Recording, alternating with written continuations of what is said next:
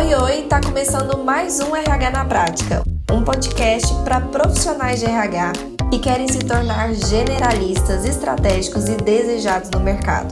Eu sou Elissandra da Mata e todas as quartas eu estarei aqui com você para contribuir com o crescimento da sua carreira.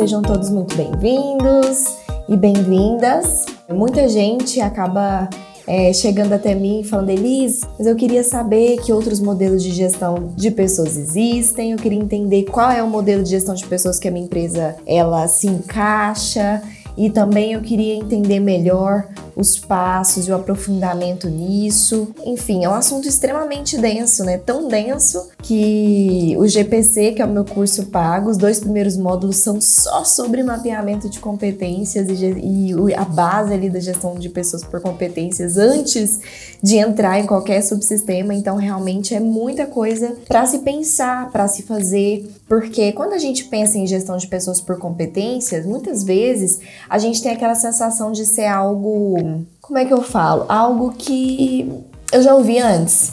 Sabe aquela sensação de ah, não, mas de novo, eu sempre ouço sobre gestão de pessoas por competências, eu já sei o que é.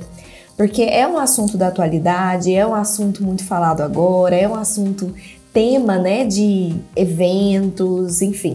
E a gente sabe por que disso, porque é o modelo de gestão de pessoas da atualidade e do futuro, né? A gente vai falar um pouco mais sobre isso, mas como é um tema bastante falado, a gente tem aquela sensação de já ser um, um, um lugar confortável. Quando na verdade esse é um grande perigo, né? Uma grande armadilha que a gente pode se encontrar e nos colocar. Por quê? Porque quando a gente pensa que é um lugar confortável, quando a gente pensa que eu já sei isso, eu, eu, já sei o que isso significa, eu acabo me colocando em um lugar de não conseguir aprender mais e não conseguir visualizar que às vezes eu não sei tudo que realmente é preciso daquilo. Quando a gente pensa em gestão de pessoas por competências, a gente pensa em competências. E a gente pensa que é isso, eu vou inserir as competências na gestão de pessoas, ou seja, eu vou continuar fazendo o que eu faço, mas eu vou inserir as competências nisso. Enfim, esse é o pior erro que a gente pode cometer. A gestão de pessoas por competências é muito mais do que isso.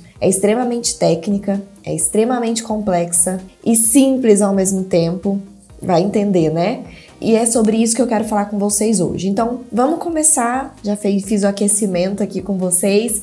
Primeiro ponto importante que eu quero discutir é sobre a aula 1, né, da jornada. Por que, né, que eu escolhi esse tema para nossa aula 1? A nossa aula 1 foi escolhida, o tema de gestão de pessoas por competências, justamente por um, um, erro que acontece muito com os profissionais de recursos humanos e que eu passei, tá? Um erro que eu cometi e que eu não gostaria que vocês cometessem é que eu tava cheio de, cheio de vontade, né? De aprender, de, de querer fazer acontecer, de colocar em prática os subsistemas é, nas empresas, enfim. E eu saí consumindo um monte de cursos, né? Eu fazia um curso sobre plano de cargos salários, depois eu ia fazer um curso sobre recrutamento e seleção, aí eu fazia outro curso sobre avaliação de desempenho e fui pescando, né? Vários cursos de rápido consumo de um subsistema só para me ajudar naquela demanda daquele subsistema. E mal sabia eu que eu estava caindo em uma armadilha muito perigosa de não prestar atenção no modelo de gestão de pessoas em que aquele subsistema que eu estava aprendendo estava pautado. Então, o que, que acontecia e acontece é que quando se divulga, ah, vai ter um curso de avaliação de desempenho, a gente só pensa o quê? Eu quero aprender avaliação de desempenho. Mas existem várias metodologias, formas de se fazer avaliação de desempenho, pautado em um modelo de gestão de pessoas, assim como todos os outros subsistemas. E aí o que, que acontecia? Eu fazia um curso aqui de avaliação de desempenho e ele estava pautado em um modelo de gestão de pessoas. Aí eu ia lá, fazia um curso de plano de cargos e salários e ele estava pautado em outro modelo de gestão de pessoas. Aí eu ia lá, fazia um, um de recrutamento e seleção e ele estava pautado em outro modelo de gestão de pessoas. E aí eu chegava na empresa e tentava aplicar tudo aquilo e viravam literalmente um RH Frankenstein né? Um pedaço de cada lugar, um pedaço de cada, de cada coisa modelos que não conversavam entre si, os subsistemas não conversavam entre si, eu não sabia como linkar uma coisa na outra porque não, eles não foram feitos para se linkar um ao outro, né? E, e, enfim, obviamente eu não percebia isso na época. Eu simplesmente achava que eu estava colocando em prática um subsistema que eu tinha aprendido e isso parecia muito bom. E quando eu comecei a aprofundar mais nessa questão do, de entender os modelos de gestão de pessoas e principalmente, né, me reconhecer no modelo de gestão de pessoas por competências entender que esse era o modelo que não só era o modelo que o mercado estava valorizando, que as empresas estavam valorizando e que é literalmente um modelo mais completo da atualidade, mas também era o um modelo que eu me identificava como profissional. Era o um modelo que eu queria propagar como profissional, era o um modelo que eu queria estar linkada, que eu queria estar atrelada. Eu queria ser reconhecida por ser uma profissional que implanta com assertividade e com resultados esse modelo de gestão de pessoas. E eu queria fazer isso de uma forma completa. E quando a gente pensa em modelo de gestão de pessoas, muitas vezes a gente acha que isso é RH, né? Tanto é que quando a gente vê aí muitos departamentos de RH se chamam departamento de gestão de pessoas, quando a gente vê algumas pós na área de RH ou cursos na área de RH, curso de gestão de pessoas, e você pensa que isso é o RH, né? A gestão de pessoas é responsabilidade do RH, quando na verdade o próprio nome já diz gestão de pessoas. Então, a, a gestão das pessoas, é claro, é inicialmente um papel primordial do RH. O RH ele tem esse papel de fazer a gestão das pessoas, mas todos os líderes da empresa tem o papel de fazer a gestão das pessoas e, inclusive, o modelo de gestão de pessoas escolhido afeta toda a empresa, afeta a cultura, porque quando a gente implanta um processo de gestão de pessoas, a gente vai implantar os procedimentos relativos àquele modelo, a gente vai implantar o olhar, a forma de ver as pessoas em cima daquele modelo. E quando a gente pensa em implantar, por exemplo, um plano de cargos e salários, a gente está mexendo no DNA da empresa, a forma que essas pessoas vão crescer, os critérios que elas vão passar para poder ser promovidas, a gente está mexendo no DNA da empresa, na cultura da empresa, a gente está mexendo em liderança. Quando a gente pensa em um modelo de avaliação de desempenho, a gente está mexendo diretamente na relação entre líder e liderado.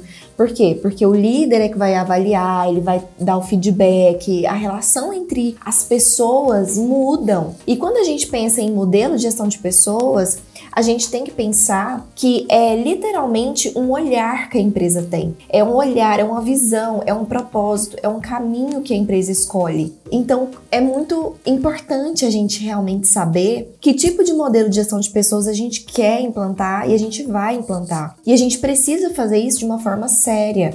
E aí, quando a gente às vezes se depara com RHs que tem um monte de coisa implantada, mas que não dá resultado, a gente vai fazer uma averiguação, um diagnóstico mais completo, mais a fundo, vai entender o que está acontecendo e a gente percebe que tem vários subsistemas legais implantados, tem vários projetos, mas eles não conversam entre si, eles não retroalimentam o sistema, então um sistema, um subsistema alimentando o outro com informações importantes para que o outro subsistema se desenvolva. Eles não alimentam indicadores, ou seja, eles não geram informação inteligente para os gestores para a tomada de decisão estratégica da empresa. E principalmente, ele não está, na maioria das vezes, atrelado ao que a empresa deseja, ou seja, a estratégia da empresa, ao planejamento estratégico da empresa. Quando a gente pensa em RH, a gente se depara com RHs isolados, que vivem numa bolha, que fazem os projetos pensando nas pessoas, mas que não pensam é, em como isso vai afetar o planejamento estratégico da empresa, o que a empresa quer como empresa, né? O crescimento é o que? É crescimento de faturamento nos próximos anos, é ser o melhor de qualidade, é ter o melhor time de atendimento, é fazer com que as pessoas se sintam em casa. O que, que é né, o planejamento estratégico da empresa? E isso é um grande erro também. Então, quando a gente pensa em modelo de gestão de pessoas, é uma responsabilidade grande. E se a gente não entende essa responsabilidade, a gente vai nadar sem sair do lugar. E Infelizmente, as nossas carreiras também vão estar atreladas a isso, porque se a gente está não escolhendo um modelo de gestão de pessoas, fazendo igual eu fiz, um Frankenstein, ou se a gente escolhe um modelo de gestão de pessoas sem saber, tá? A gente simplesmente começa a fazer um, uma coisa que não está atrelado com o que é melhor para a empresa e não gera resultados, a minha imagem como profissional de RH também vai estar tá atrelada a isso. Que eu né, não estou gerando resultados, que o RH só é operacional. Aí a gente reforça os mais temidos pensamentos sobre a nossa área, que é uma área subjetiva, que é uma área que só gasta dinheiro, que só faz tarefas operacionais, que só faz vaga, que só faz recrutamento e seleção, ou que só faz enfim, só apaga fogo. E é isso que a gente está aqui lutando todos os dias, com essa jornada, enfim, todos os meus cursos. Essa é a luta. É que a gente não fique conhecido dessa forma, pelo contrário, que a gente consiga mostrar o potencial que realmente existe na nossa área e o potencial que existe em nós como profissionais, né? Porque quando a gente pensa em gerar resultado para a empresa, Contra resultados não há argumentos. E quando a gente gera resultados, os nossos resultados estão atrelados a isso. E o nosso crescimento como profissional, ele é inquestionável. Então, é o que eu desejo para vocês e por isso a jornada foi pautada em cima desse assunto que eu acho tão importante. Não adiantava, né? Eu quero que vocês entendam isso, eu entrar e ensinar vocês um subsistema. Como que eu ia entrar para ensinar vocês um subsistema específico? Ah, vamos falar de plano de cargos e salários.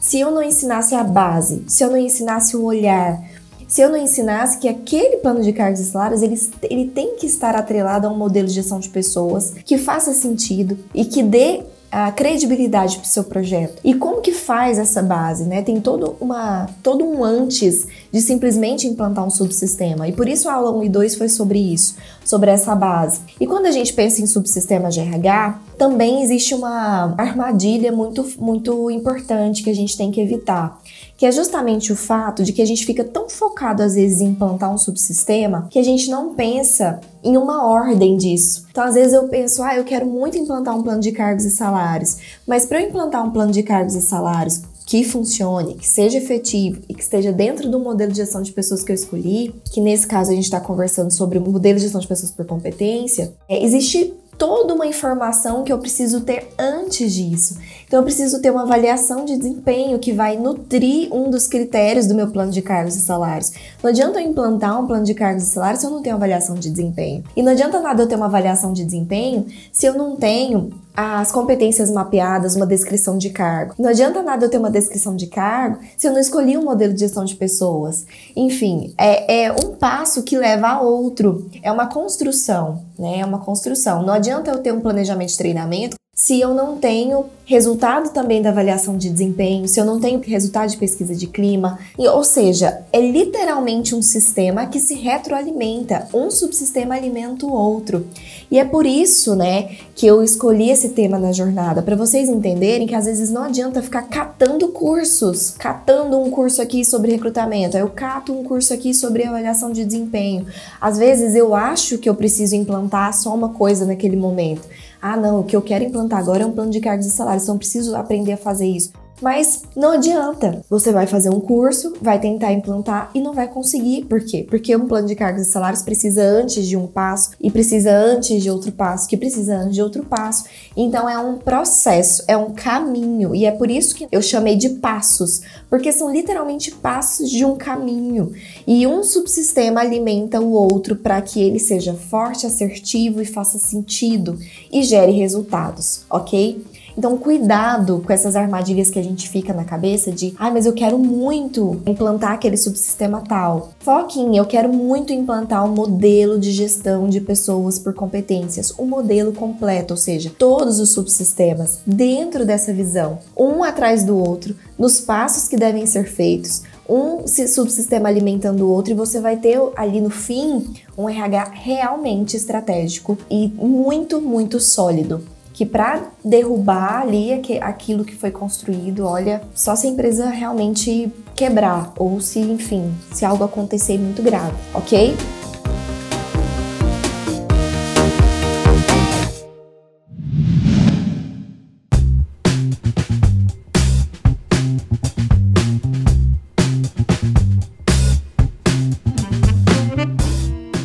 Vamos lá. A gente já falou então da importância de ter uma visão única na empresa, ou seja, entender o modelo de gestão de pessoas que a gente vai querer implantar. A gente falou da importância de não tentar implantar um subsistema aleatório, mas pensar num caminho, num passo a passo pensando em implantar um modelo completo. Essa é a prioridade, ok? Essa é a prioridade. E, principalmente, né, se a gente for pensar, os subsistemas dentro do modelo de gestão de pessoas por competências, eles são diferentes. Por quê? Porque eles seguem o modelo da gestão de pessoas por competências, ou seja, todos os subsistemas incluem as competências de alguma forma. Então vamos lá, como é um assunto atual e que está sendo muito discutido, como eu disse, aquela armadilha da gente achar que já sabe, e também tem uma outra armadilha, que é a gente achar que é igual, né? Que é simplesmente o, os mesmos subsistemas, só que pensando em competências quando na verdade tudo muda, o olhar para com a pessoa muda.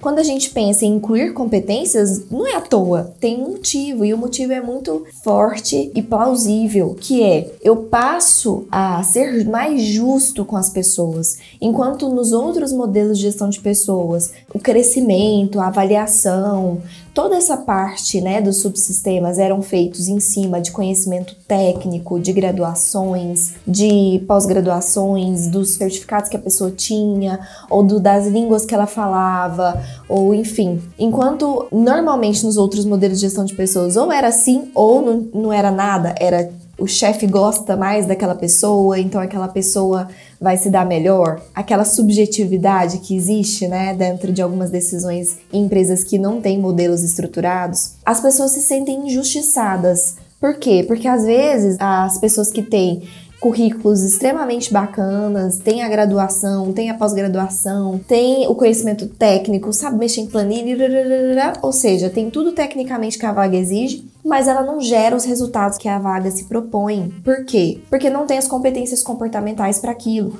ou que não está enquadrada na empresa de uma forma a fomentar a cultura. Por quê? Porque não tem as competências organizacionais exigidas. Então, será que realmente é justo? Será que a pessoa está se entregando, dando muito resultado, mas que não tenha talvez todas as competências técnicas ainda desenvolvidas, Será que ela não se sente injustiçada, que a chance dela crescer é muito pequena, já que o, a forma de se avaliar e se crescer naquela empresa não leva em consideração o que ela realmente está fazendo? Então, olhar para um ser humano como uma coisa global, e quando a gente pensa no modelo de gestão de pessoas, a gente pensa em olhar para as pessoas. E o que, que é as pessoas? Elas são uma junção de tudo isso, do que ela tem tecnicamente e do que ela tem comportamentalmente, do que ela consegue entregar de atitude, né?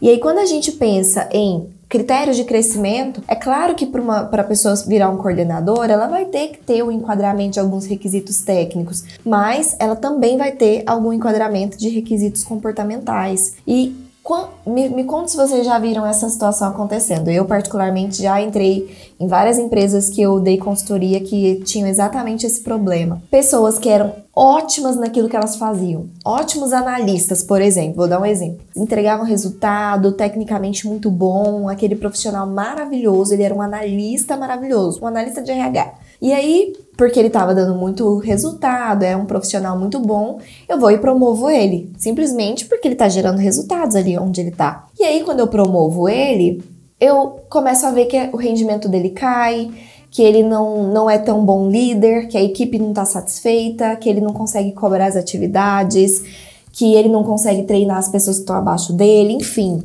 É, eu perco um ótimo analista e eu ganho um coordenador ruim. Por quê? Porque eu não avaliei se ele tinha as competências do cargo de cima. Se ele estava muito bem no cargo que ele estava, é óbvio que ele tinha as competências do cargo presente, né, do cargo que ele estava. Mas será que ele tem, ou pelo menos está em desenvolvimento, as competências do cargo que eu vou colocar ele? Essa é a virada chave e essa é a maior diferença do modelo de gestão de pessoas por competência dos outros, é que leva em consideração o desenvolvimento da pessoa dentro da empresa, que ela tem primeiro clareza de onde ela vai, ela tem acesso a essa informação, eu sei quais são os cargos acima de mim e principalmente eu sei do que, que eles precisam. Eu sei do que, que eles precisam tecnicamente e eu também sei quais são as competências comportamentais que eu preciso desenvolver para assumir essa promoção. Então eu já assumo a responsabilidade e é isso que é o legal da gestão de pessoas por competências, é a autonomia gerada para os colaboradores. Eles se sentem responsáveis pelo crescimento deles. Eles não sentem que é, isso está na mão de outra pessoa, do chefe, do mercado, enfim. Eles se sentem responsáveis. Por quê?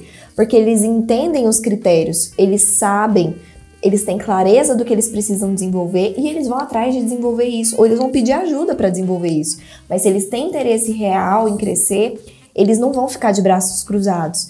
E se eles ficarem de braços cruzados, eles não vão poder reclamar depois que ah, a empresa não está me valorizando, porque ele vai ter consciência do porquê ele não está crescendo. Entende? Então é isso que é o legal. Eu gero autonomia para os colaboradores serem corresponsáveis pelo crescimento deles, pelo desenvolvimento deles, pelos resultados que eles geram, pela avaliação que eles têm, pelo feedback que eles recebem.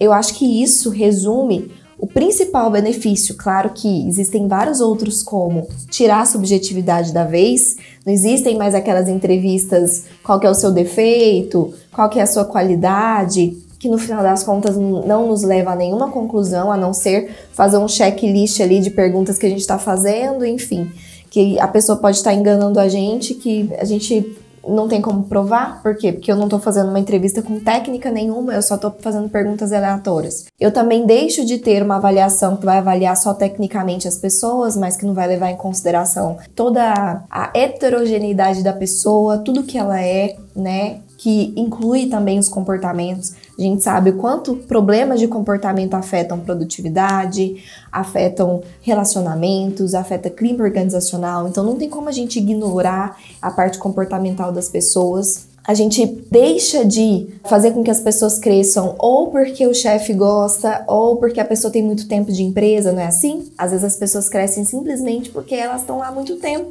e isso não faz nenhum sentido, né? Se a gente for parar para pensar no que a empresa precisa e no que o colaborador precisa. Porque desse jeito a gente vai estar tá incentivando que ele fique na zona de conforto. Eu vou ficar aqui fazendo a mesma coisa que eu sempre faço, esperando eu dar dois anos, três anos, e esperando eu completar mais uns anos de empresa para eu conseguir crescer. Sendo que a gente tem que estimular é que a pessoa se envolva, se engaja, entenda o que, que ela precisa entregar, quais são as metas que ela tem. É interessante até para a pessoa ela ter um alvo, ela ter um norte de onde ela quer chegar e o que, que ela precisa fazer para isso. Tanto que é ruim a gente estar tá dentro de uma empresa que a gente quer crescer, mas a gente não sabe o que fazer para crescer. A gente acha que a gente está arrasando, que a gente está entregando muito resultado, mas na verdade talvez o que a gente está entregando não é o que a empresa precisa. Então essa clareza também de processos, de eu deixo claro para o colaborador o que eu preciso dele e ele entende o que precisa entregar, vira uma relação de muito mais confiança e assertividade para ambos os lados. Isso é bom para os dois lados. Se eu tenho clareza do que eu tenho que entregar, eu não me sinto confusa se eu realmente estou agradando, se o que eu estou fazendo era, o, era o que precisava ser feito naquele momento. Não, eu sei o que eu tenho que fazer, isso me deixa segura, isso me deixa mais organizada, eu tenho um procedimento, um processo para seguir, eu me sinto justiçada, porque eu sei no que eu vou estar sendo avaliada, eu não vou chegar lá no momento da avaliação e eles vão me avaliar por uma coisa que eu nem sabia que eu estava sendo avaliada, que eu nem sabia que estavam olhando isso, nem sabia que eu tinha que fazer aquilo, não é assim? É, então, quando existe todo esse processo de clareza, acho que essa palavra mais importante de tudo isso que a gente está falando, o senso de justiça, de autorresponsabilidade, de crescimento e de conforto para os dois lados, tanto para a empresa quanto para o colaborador, ele se torna algo muito mais proveitoso, né? E é exatamente isso que eu queria passar para vocês durante a jornada. Espero que eu tenha conseguido, tá bom?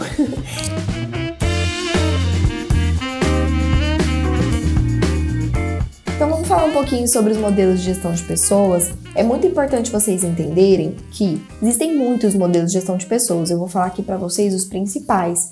Lembrando que todos os modelos de gestão de pessoas que eu vou citar, eles são modelos antigos. O mais atual, que surgiu mais recentemente, é o modelo de gestão de pessoas por competências, que vocês estão aprendendo e que eu espero que vocês continuem e aprofundem nesse aprendizado para conseguirem gerar os resultados na empresa que você trabalha. Às vezes a gente pensa, né, poxa, mas eu estou fazendo tudo, eu já implantei um subsistema, eu tô sempre estudando, mas eu não consigo fazer com que meus chefes me vejam, eu não consigo crescer, eu não consigo me desenvolver como profissional. Às vezes é porque você tá gastando a sua energia na direção errada. Às vezes você está implantando um subsistema que não está dando resultado ou que não está impressionando tanto. Por quê? Porque não está alinhado com outras coisas, porque não está gerando informação inteligente, enfim. É muito importante a gente entender que muitas vezes o erro está no caminho que a gente está gastando energia e não na energia que a gente está gastando. Então, focar nossa energia na, na, direção correta, no caminho certo, é literalmente o que faz a diferença entre os profissionais que têm sucesso, as empresas que têm resultado e as empresas que valorizam seus RHs, que veem a importância daquilo e que passam a até fomentar, não me traz mais projetos e aquelas empresas que não valorizam, que acham que o RH só gasta dinheiro à toa com treinamento, ou que ah, não adianta, ou que só tem que fazer vaga mesmo. Porque às vezes a gente não está conseguindo demonstrar para eles a nossa energia no lugar certo, focar a nossa energia no que realmente vai dar, vai fazer diferença. E é isso, tá? Então vamos lá. O primeiro modelo, na verdade, são dois modelos que eu vou falar deles juntos porque eles são muito parecidos. Eu não vou entrar na particularidade aqui de cada um, mas é, eu vou falar dele porque eu acho que muitos vão se identificar que na empresa que trabalha tem esse modelo e nem sabia. É, o primeiro é o modelo autocrático e muito parecido com ele existe o modelo coercitivo. Quando a gente pensa em autocrático, a palavra já diz, né? O próprio significado da palavra já diz. Autocrático significa poder por si só.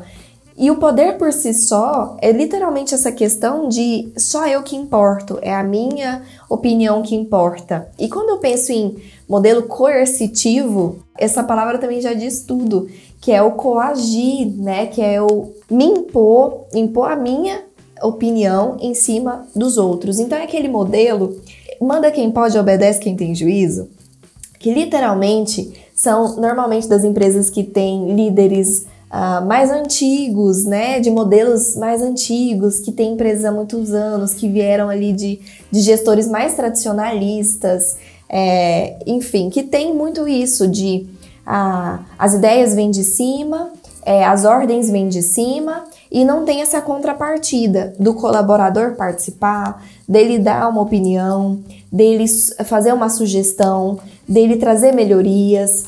E principalmente existe muito aquela questão de cresce quem tem mais empatia do chefe, né? Quem o chefe gosta mais, quem tá lá mais puxando o saco, não é assim? Esses dois modelos de gestão estão muito atrelados a exatamente isso, que é um poder instalado que vem de, de cima, que é implantado de forma que as pessoas te, elas não têm opção a não ser escolher e elas só obedecem. Elas têm as regras, ela tem as coisas que elas têm que fazer, porque alguém mandou, né? Quase isso mesmo. E elas cumprem. Literalmente cumprem, mas elas não veem propósito naquilo que elas estão fazendo, elas não se envolvem, porque não interessa o que elas pensam daquilo que elas estão fazendo, elas só têm que cumprir, elas só têm que seguir ordens. Então, é um modelo que se perde muito. Primeiro, porque é muito importante esse, essa troca. Muitas empresas tiveram grandes resultados com projetos super inovadores que vieram de ideias de colaboradores, que vieram dessa contrapartida, né? E quando a gente coloca um muro aí nessa linha de comunicação, de ir e vir, quando a gente coloca aqui uma, um empecilho onde só vai, não volta, a empresa perde e o colaborador se sente sufocado, ele se sente estagnado, ele se sente sem nenhuma chance de crescer mesmo, porque crescer não é só ter um cargo maior, não é isso? Aproveitando que eu comentei sobre isso, me veio uma outra coisa na cabeça importante, é que nesse modelo de gestão de pessoas, ah, se acha que o que o colaborador quer é o financeiro. Então, a maneira de se recompensar os colaboradores ainda é estritamente financeiro. Ou eu acho que eu tenho que aumentar o salário, ou eu acho que um, eu tenho que colocar mais um, mais um bônus, ou eu acho que eu tenho que aumentar a porcentagem de comissão, enfim, eu acho que a única coisa que estimula as pessoas é o dinheiro. E a gente sabe que isso não funciona mais hoje. É claro que o dinheiro é importante, óbvio, né? Ninguém trabalha de graça.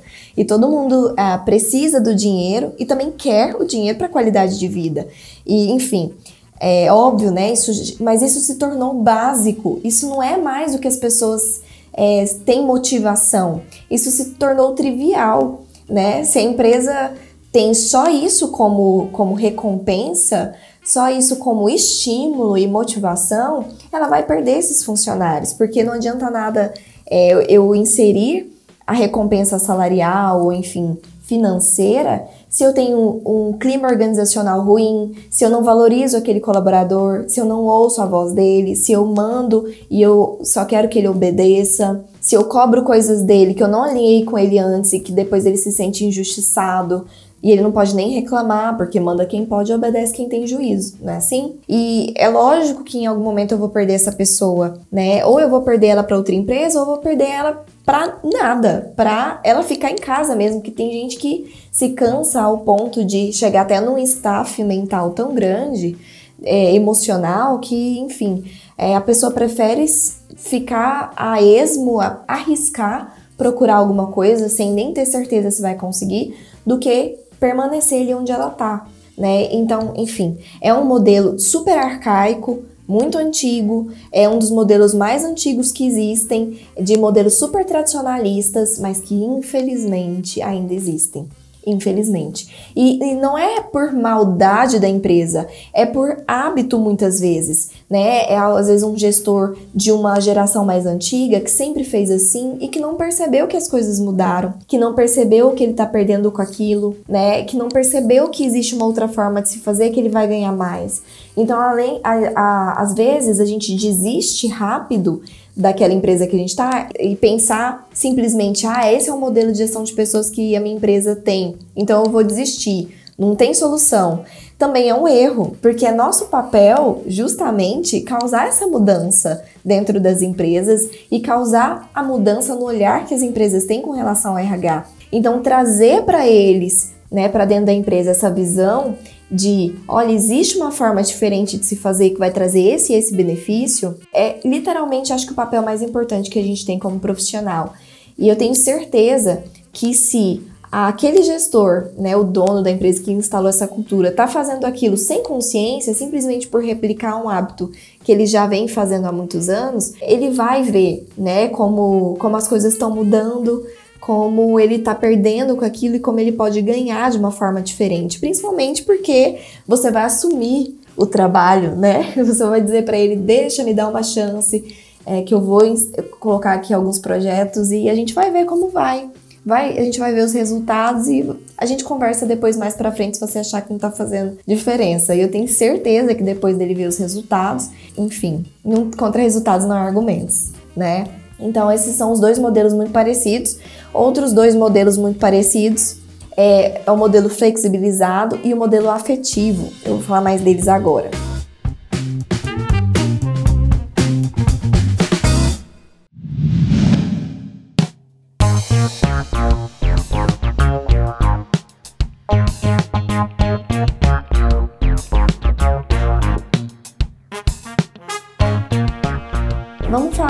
Modelo flexibilizado e do modelo afetivo. O nome é, já diz, né? Flexibilizado é um modelo flexível, onde eu escuto das pessoas, né? Não só tem uma comunicação de ida, mas também tem uma comunicação de volta. As pessoas elas têm voz, elas podem dar suas sugestões. As hierarquias são mais achatadas, não tem aquele tanto de chefe, né? Tem mais uma, uma linha de parceiros.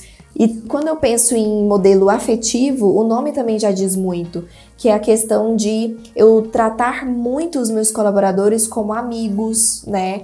É eu ter um ambiente de afeto, de dividir as minhas coisas também pessoais, de ter relação com essas pessoas fora é, da empresa e o líder é amigo do liderado, e enfim.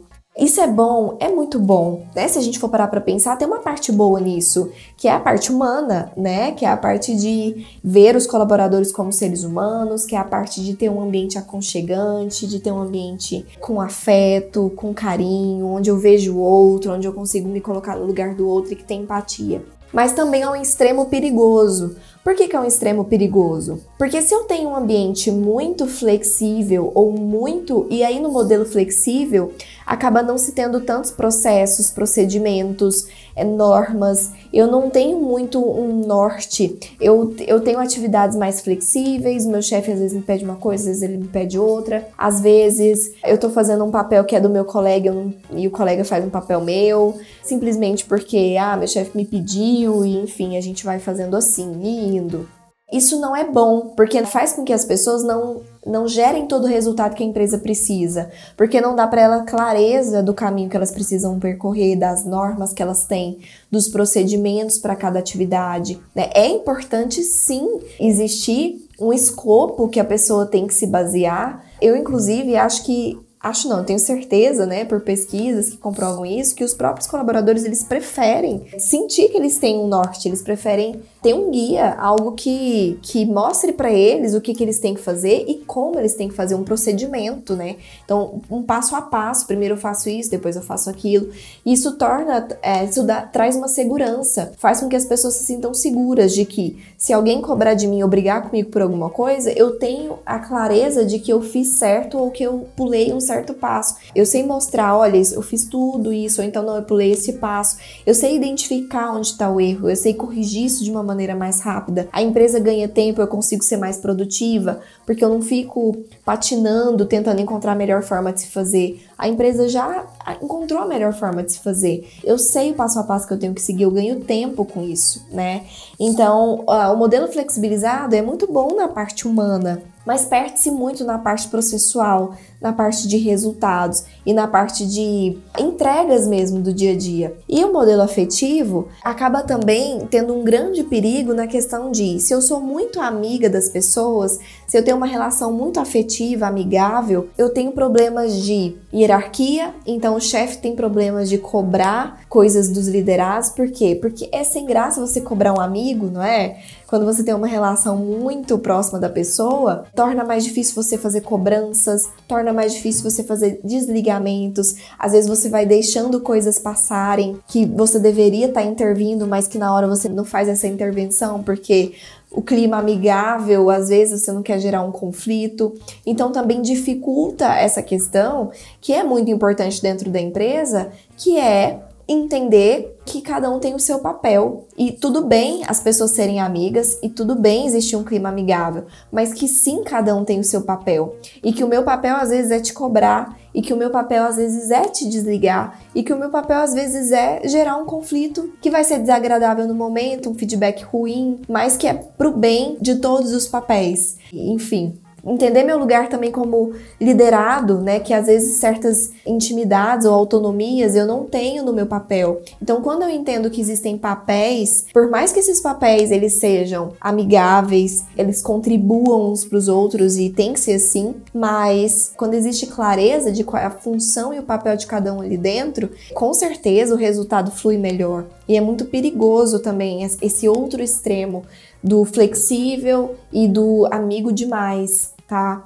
Então a gente viu quatro modelos que se englobam em dois extremos e que todos esses dois extremos acabam completamente seguindo aquela questão de eu avalio, a pessoa cresce, tudo ainda no subjetivo, tudo ainda no sem ferramentas que são mensuráveis, sem um porquê muito lógico, é, simplesmente por critérios que são subjetivos dentro de cada empresa. E sempre isso vai existir dentro desses quatro modelos, dentro desse extremo de K de uma forma mais autoritária e dentro desses dois modelos de K de uma forma mais leve, de uma forma mais solta, essa é a palavra, mas de qualquer forma nos quatro modelos eu não tenho um processo mensurável de crescimento, avaliação, feedback, recrutamento eu tenho ainda a subjetividade reinando. E esse é um perigo muito grande, né? Que a gente viu, que é o principal foco do modelo de gestão de pessoas por competências, que é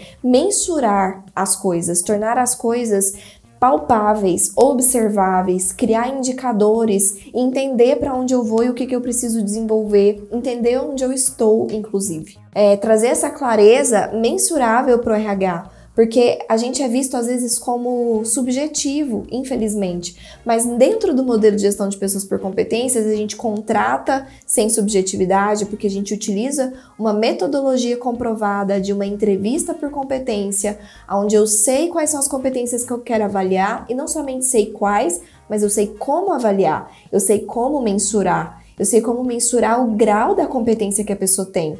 Isso é uma metodologia existente e que faz toda a diferença para trazer um parecer dos candidatos mais objetivo, mais assertivo e que traga resultados assertivos para as contratações, que eu diminua a rotatividade das pessoas, que eu traga resultados onde as pessoas estão no lugar certo, então que elas produzem melhor, elas geram resultados melhores. E, enfim, eu também sei se a pessoa se encaixa na minha cultura, porque eu avalio as competências organizacionais. E eu não simplesmente contrato um currículo maravilhoso que vai entrar e não vai se encaixar. E não tem nada a ver com a cultura da empresa. E ou vai causar uma, um conflito lá dentro, um, vai causar, sabe, aquele aquela pessoa tóxica ou não tóxica, mas que é diferente dos outros e que causa um rebuliço na, no ambiente, ou então o contrário, a pessoa se sente desencaixada e ela fica desmotivada e enfim, ela acaba saindo. Ou ela acaba não produzindo o que a empresa quer,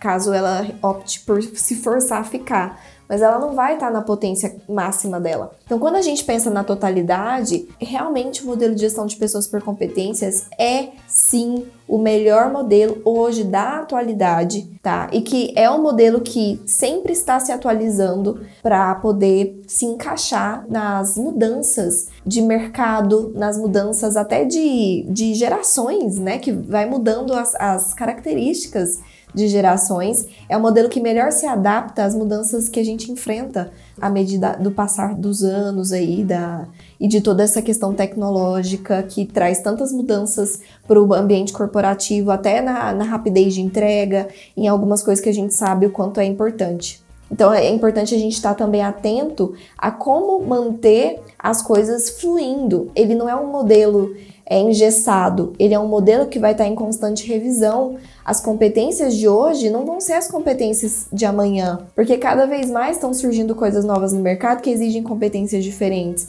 Mas nós, dentro dessa metodologia, somos sim capazes de fazer essas adaptações porque é o modelo mais adaptável que existe. E ele segue as atualidades, ele consegue seguir o que a empresa está precisando e ela se adequa principalmente ao modelo estratégico da empresa. E isso, enfim, faz com que a empresa ande toda na mesma direção. Tanto o que a empresa quer quanto o que as pessoas querem, elas estão gastando a energia delas para o mesmo lugar, olhando na mesma direção. E isso, enfim, faz literalmente com que um RH seja estratégico.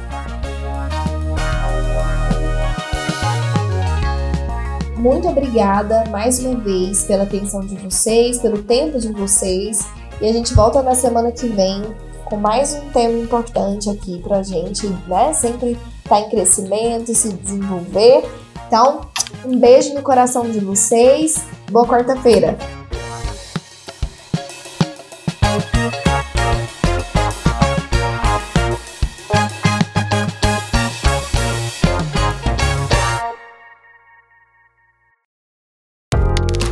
Gostou do episódio de hoje? Então compartilhe com nossos colegas de profissão e se una a mim na missão de propagar o RH estratégico. Eu também vou adorar me conectar com você por outras redes. Me adiciona nas redes sociais pelo Instagram, arroba e também pelo LinkedIn e YouTube. Um beijo e até a próxima quarta!